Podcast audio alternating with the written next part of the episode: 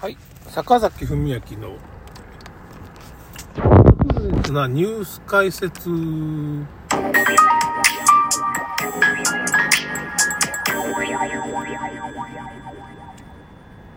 の、ネイチャーの論文じゃなかったです。サイエンスの論文でしたね。ということで、まあ、一応論文先はまだあるんで、なんかね、抗体の、ちょっと見てみましょうかね。抗体のですね、えー、っと、IgG4 抗体が4.8万パーセント増加ですね。2回目の注射で0.04%だったのが、3回目打つと19.27%で、まあこれが4.8万パーセント倍になるんですよね。これ IgG4 抗体増えると、IgG1 抗体という、まあ、癌細胞を取ってくれる、あの、抗体がですね、減っちゃうんですよね。で、結果、癌にかかりまくると。うん、書いてますね。不要な細胞を除去する IgG1 抗体が、まあ、癌細胞などの不要な抗体を除去する機能が全部消えてしまう。まあ、図で結局ね、で、癌の増殖が止まらなくなるってことですね。やばいですね。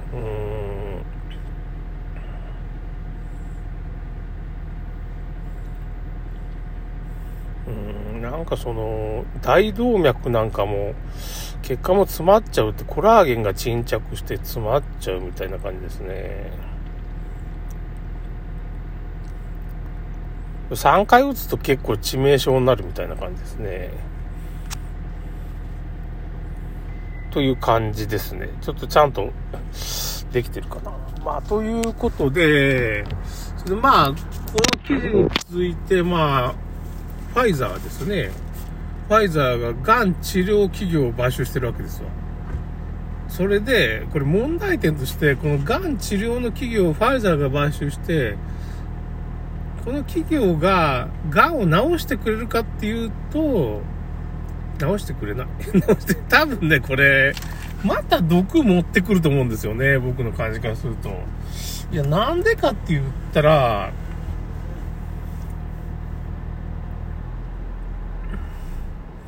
まあ、癌っていうのが結局今回免疫ですね。新型567のお注射で、免疫機能が破壊されて、3回打つとほぼ破壊。その癌を取り除く IgG1 抗体っていうのが減っちゃうわけですよね。癌を取り除けなくなるんですよね。免疫が崩壊するってことなんですよね。これ、低下っていうよりも崩壊ですかね。2回目ぐらいまではまだいいんだけど、3回目打ったらその4、4万パーセントでしたっけ？やばいですよね。だから3回目が致命傷になりますね、これ。1回、2回はやっぱ薄かったんかな成分薄かったんですね、多分ね。3回目打つと、やばいと。ターボガンになっちゃう。1回、2回は多分薄かったんだろうな、成分がな。そんな感じですね。だから薄いなんかその成分のロットを打ってる人はまだ助かってるとか、まあその、だって普通みんなあれじゃないですか、普通に発酵食品とか食べたりして、勝手に解毒されてる人も多分いると思うんですね。うちの奥さんみたいな感じで。奥さんも3回打ってるからな多分1回倒れたんですよね。倒れたからこれやばいかなって思ってて、思ってたんですけど、まあ、なんなんとか、皮膚症状も出てなかったしな最近ちょっと奥さんも、まあ、マスク外すようになったし、お母さんはまあ漬物食べさせてさ、これ体にいいんだ、体にいいんだ。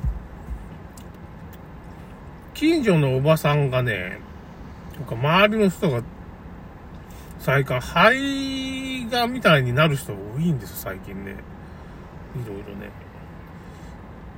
近所のおばさんがちょっと、肺がんになっちゃって、うちの母親もちょっとね、ビクッとしちゃって、あれワクチンだワクチンだって僕は言うんですけど、ま、あ、また言っちゃった。お注射じゃお注射じゃ。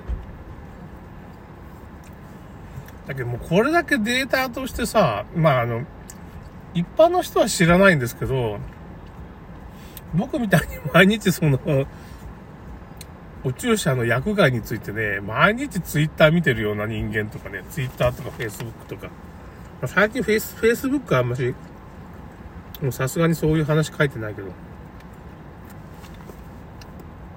ツイッターは相変わらずね、そのお注射の話やってるから、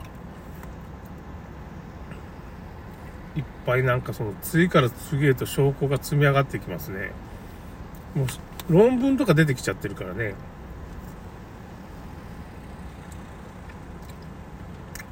もう世界中のもう人々と科学者とか学者がもう怒りまくってますよね、はっきり言って。もう抗議行動、抗議行動みたいな感じで。テレビ局にね、さっき言ったけど、ポストイットが1万4000枚貼り付けられて、それがまあ、お注射で死んだ人なわけですよ。名前が全部書いてあって。それをテレビ局にも僕らも貼り付けんといけんですね。あの、某国営放送とか。それぐらいのことせんとダメだと思うんだよな。だからみんな本当、日本人人がいいからね。そんなことない。未だに思ってるみんなね。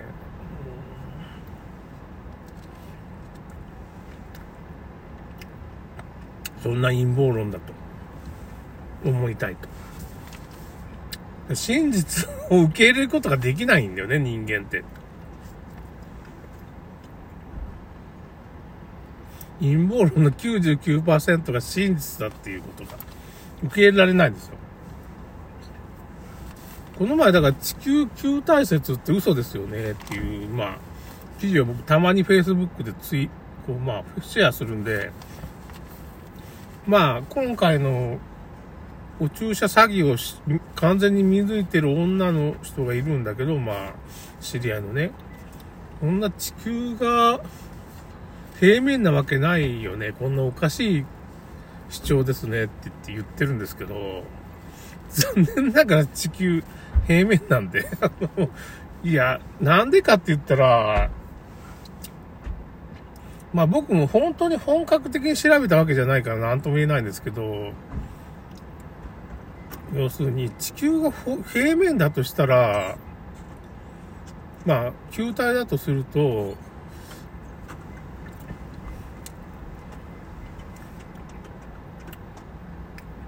南半球の飛行機の直行便があるはずなんですよ。ねえだから例えばオーストラリアから、まあその、